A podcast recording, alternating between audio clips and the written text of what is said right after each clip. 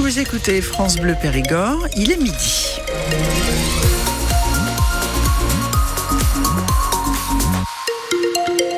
Midi, le moment de retrouver les infos et Charlotte Jousserand. On a profité du soleil hier, mais il va falloir être patient pour le revoir, Sophie. Ah oui, en ce moment, c'est tous les mercredis. Donc maintenant, ce sera mercredi prochain. En attendant, pluie, brouillard, gris et blanc. Voilà les tendances. Cette famille de Dordogne va pouvoir se rapprocher de son petit garçon malade grâce à un appel lancé sur Facebook. Lucie et Nicolas habitent Aimé dans le sud de la Dordogne.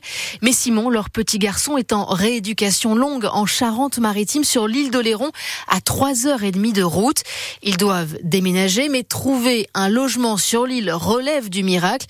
Et c'est ce qu'il s'est passé, Sophia Berada. Début janvier, Simon, 5 ans, subit une opération.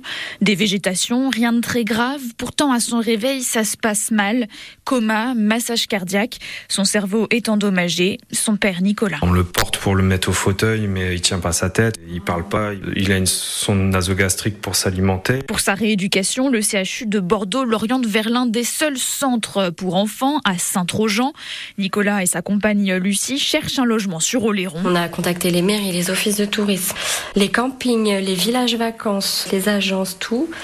Et ben on n'avait rien. Comme une bouteille à la mer, Lucie publie leur histoire sur Facebook. Et ça marche, ils ont trouvé une maison, mais leur histoire raconte celle de plein de familles au centre de rééducation. Ça nous surprend pas, euh, mais c'est dramatique. Sonia Saorin, directrice du centre de rééducation. Ils peuvent après louer des appartements ponctuellement. Au centre, il y a quatre appartements pour potentiellement 130 familles. On a déjà une assistante sociale qui peut s'occuper euh, de soutenir euh, le projet familial.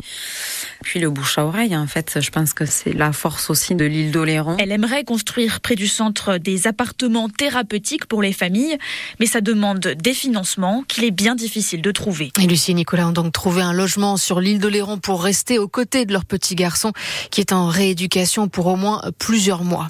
Un voleur de voiture s'est fait rattraper par les policiers et par les gendarmes. Hier après-midi, il a repéré cette voiture à Rouffignac-Saint-Cernin de Reillac, car la conductrice avait laissé les clés sur le contact.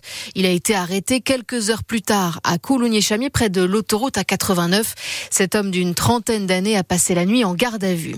C'était un vote incertain, mais les sénateurs ont voté pour l'inscription du droit à l'avortement dans la Constitution.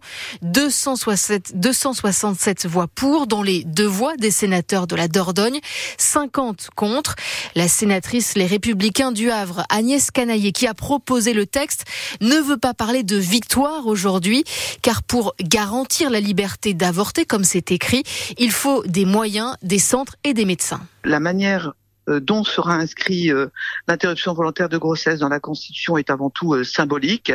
Nous pensons, même si on a quelques doutes sur la notion de garantie, que les effets juridiques seront assez limités.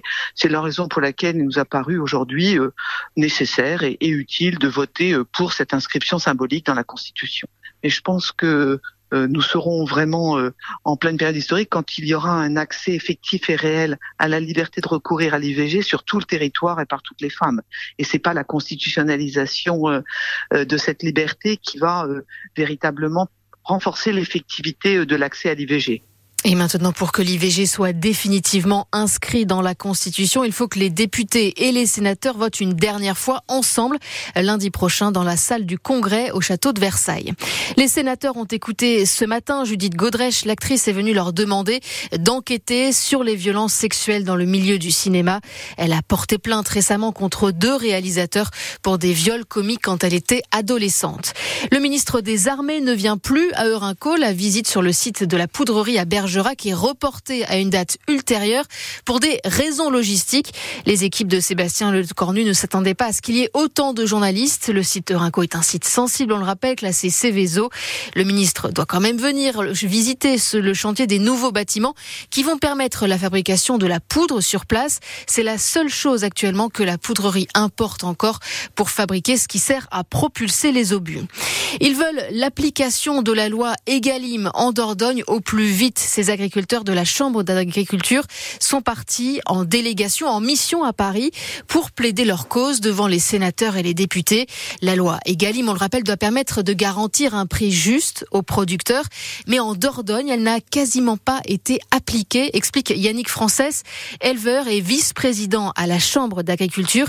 Il n'y a eu qu'un seul contrat signé en un an un seul en Dordogne. Il y a un an, avec des intermédiaires euh, type la Périgourdine, une coopérative euh, de Dordogne, et certains producteurs. Mais ce qu'il y a, c'est que nous espérons le vulgariser et le développer sur l'ensemble du territoire. Ce qu'on va leur proposer, c'est de tenir compte à 70% du coût de production et 30% du, du coût du marché, par exemple.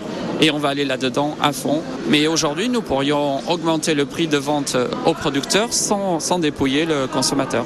La Chambre d'agriculture a décidé que c'était maintenant. Le syndicalisme FDSEAGIA a décidé que c'était maintenant, donc on va le faire appliquer maintenant. Mais nous, on va se donner les moyens d'y arriver. On va voir si on est suivi par l'administration, par nos politiques, euh, par toutes les promesses qui ont été faites au niveau national par nos gouvernants. Mais maintenant, il faut du concret. Et ces éleveurs et ces producteurs de la Chambre d'agriculture doivent rencontrer le préfet de la Dordogne la semaine prochaine pour accélérer, la mise en place de la loi Egalim ici.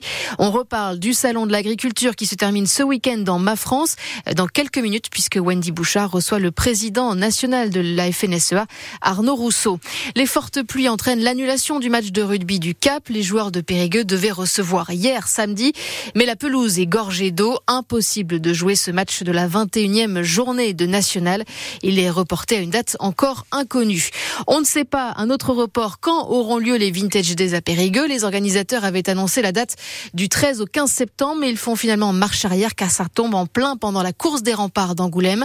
Et ça ne peut pas être le week-end d'avant car ce sera encore les Jeux Olympiques et les Paralympiques. Et tous les policiers et gendarmes sont mobilisés dessus et ne peuvent pas sécuriser le rassemblement des Vintage Days dans l'agglomération de Périgueux.